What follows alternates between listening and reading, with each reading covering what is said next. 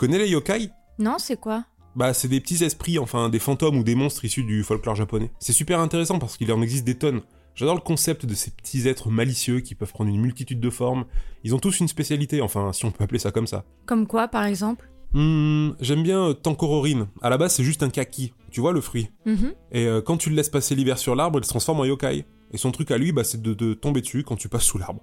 Il y a aussi euh, Sunekosori. Il ressemble à un chat, et comme les chats, bah, il fait pas grand chose de ses journées. Sauf quand il pleut. Là, il se met à passer entre les jambes des personnes qui courent pour se mettre à l'abri et les faire tomber dans la boue. Une fois que c'est fait, il rentre se mettre à l'abri et sèche avec son radiateur intégré. Pratique Et bah ouais. Ça va, ils ont pas l'air super méchants ces yokai. C'est assez mignon. Ah oui, mais là, je t'ai donné les sympas. Euh, Il y en a des beaucoup plus vilains. Par exemple, Noué, c'est un mix de plein plein de bestioles. Une tête de singe, un corps de blaireau, pattes de tigre, queue de serpent. Oula. Il se cache dans les fourrés et imite les cris des enfants pour attirer ses proies et les dévore. Il y a aussi Pishagatsuku, qui se nourrit de la peur des humains. Il part en chasse à la nuit tombée en hiver, s'approche de ses victimes en chuchotant ce son inquiétant. Il capte le son des cœurs terrorisés qui battent à tout rompre dans la poitrine des humains et transforme cette matière sonore en nourriture. Ah ouais, flippant. Mais c'est fou parce que quand tu m'as dit le nom tout à l'heure, ça m'a aussi fait penser au dessin animé pour les enfants. Tu sais là, le truc là, euh, Yokai Watch, c'est ça? Ah bah oui, euh, bah c'est carrément la même chose en fait. C'est adapté pour les enfants en mode Pokémon attrapez-les tous. Mais bien bien bien avant ce dessin animé slash manga, il existait un truc super intéressant créé à la fin des années 50. Oula, un manga aussi vieux? Et oui, ça s'appelle Kitaro le repoussant. C'est un manga créé et dessiné par Shigeru Mizuki. C'est réédité en France par les éditions euh, Cornelius. Ça ressemble pas trop au style classique des mangas? Bah ouais, c'est vrai, il a une patte bien à lui. C'est assez indescriptible d'ailleurs, c'est juste euh, beau. Sur certaines cases où il représente des yokai, c'est même bluffant quoi. Même à l'époque, je pense qu'il se distinguait par son style. C'est vrai que c'est pas mal. Les couvertures sont super en tout cas. Bah ouais, même la fabrication des livres est top.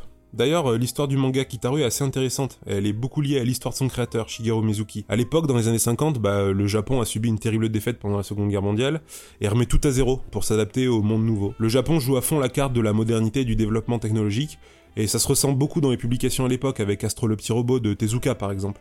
Enfin bref, les Japonais semblent embrasser la prospérité euh, qui s'offre à eux quoi. Oui, enfin j'imagine que la vie n'était pas aussi rose pour tout le monde. Bah non, et ça serait oublier le Japon un peu plus rural, dans les campagnes où les gens continuent à vivre à l'ancienne. Là où Mizuki se démarque, c'est que, en fait, il propose de remettre en lumière cette partie du Japon et les mythologies ancestrales qui l'accompagnent. Tout ça dans un shonen. C'est quoi un shonen?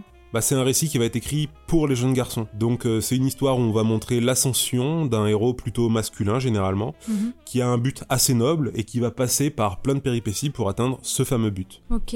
Là où je veux en venir, c'est que Kitaro, c'est un jeune garçon, ok, qui va vivre plein de péripéties, mais c'est tout en fait. Le reste, c'est écrit dans un style un peu bizarre entre le comique et le glauque. Il arrive à parler des thèmes euh, rarement traités dans le shonen classique, comme la mort, euh, les conflits communautaires ou encore les problèmes sociaux un peu complexes. Enfin, même les personnages qui l'entourent sont pas simples à décrypter. Ratichon, par exemple.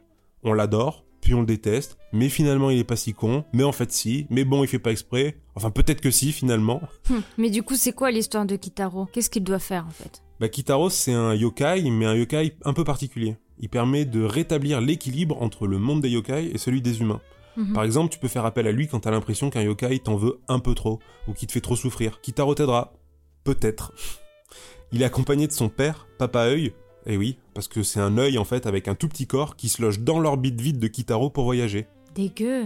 Ouais, et il y a aussi Ratichon, comme je viens de te dire, qui est un personnage mi-yokai, mi-humain, mi-rat. Je te l'ai dit, c'est une ambiance super bizarre, mais quand t'accroches, c'est vraiment super intéressant.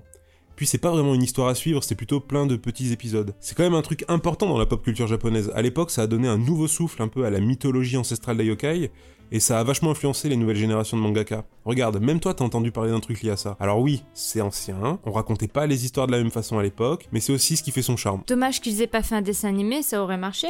Bah si en plus, le dessin animé existe, et c'est trop beau. Tiens, regarde le générique, et après t'attaques le premier tome, et tu me diras ce que t'en penses, ok?